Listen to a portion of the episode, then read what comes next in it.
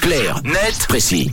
Et tu nous parles d'un radar ce matin, euh, Tom, un radar dernier cri qui va être testé du côté de Genève. Oui, exactement. Alors on connaît tous les radars classiques disposés le long des routes qui flashent lorsque nous dépassons la limite autorisée, les radars feu vitesse installés dans les feux rouges, les radars tronçons qui calculent également notre vitesse moyenne sur plusieurs kilomètres. Place désormais un petit nouveau dans la famille qui va être testé à Genève. Est-ce que vous avez une idée, euh, Mathieu et Camille, de ce qui peut être surveillé? Un radar euh, de ceinture de sécurité.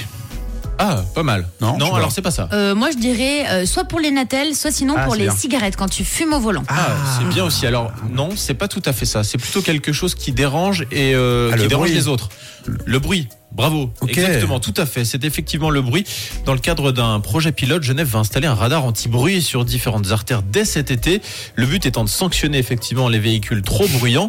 Et les autorités genevoises ne partent pas d'une feuille blanche puisqu'elles avaient déjà mené une expérience de genre en 2020. Et les résultats compilés sont assez surprenants.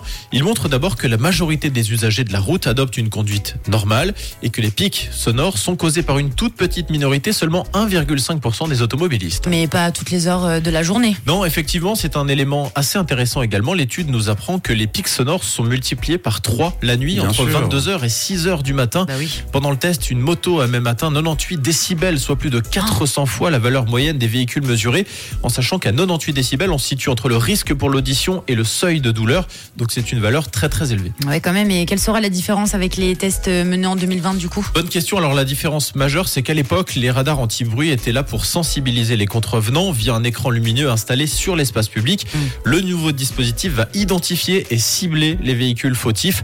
En revanche, le but reste avant tout de tester la fiabilité du matériel pour qu'une voiture qui passe en même temps qu'une moto très bruyante ne soit pas sanctionnée à tort. Mais ce nouveau vrai, projet pilote, chapeauté par la Confédération, ouvre la porte effectivement à terme à des sanctions. Et alors, si je peux me permettre, moi, je vis au-dessus d'un feu. Oui. C'est-à-dire de- au- au- au-dessus d'un passage piéton. Alors l'hiver ça va, mais l'été les fenêtres sont ouvertes. Et effectivement, c'est souvent au feu que les Ah voitures ouais. restent 5-10 minutes avec le son à fond. Généralement, je sais pas pourquoi les gens qui écoutent le son à fond écoutent rarement de la bonne musique. Donc en tout cas, voilà, si ça peut permettre ça, c'est une bonne chose. Eh bien, avec un peu de chance, il y aura un radar anti-bruit installé rue de Champoulet. Eh ben parfait. Très cool. C'était clair, net, précis. Merci euh, Tom. Vous pouvez euh, réécouter la chronique en podcast, mais pas trop fort. Attention, le radar vous surveille.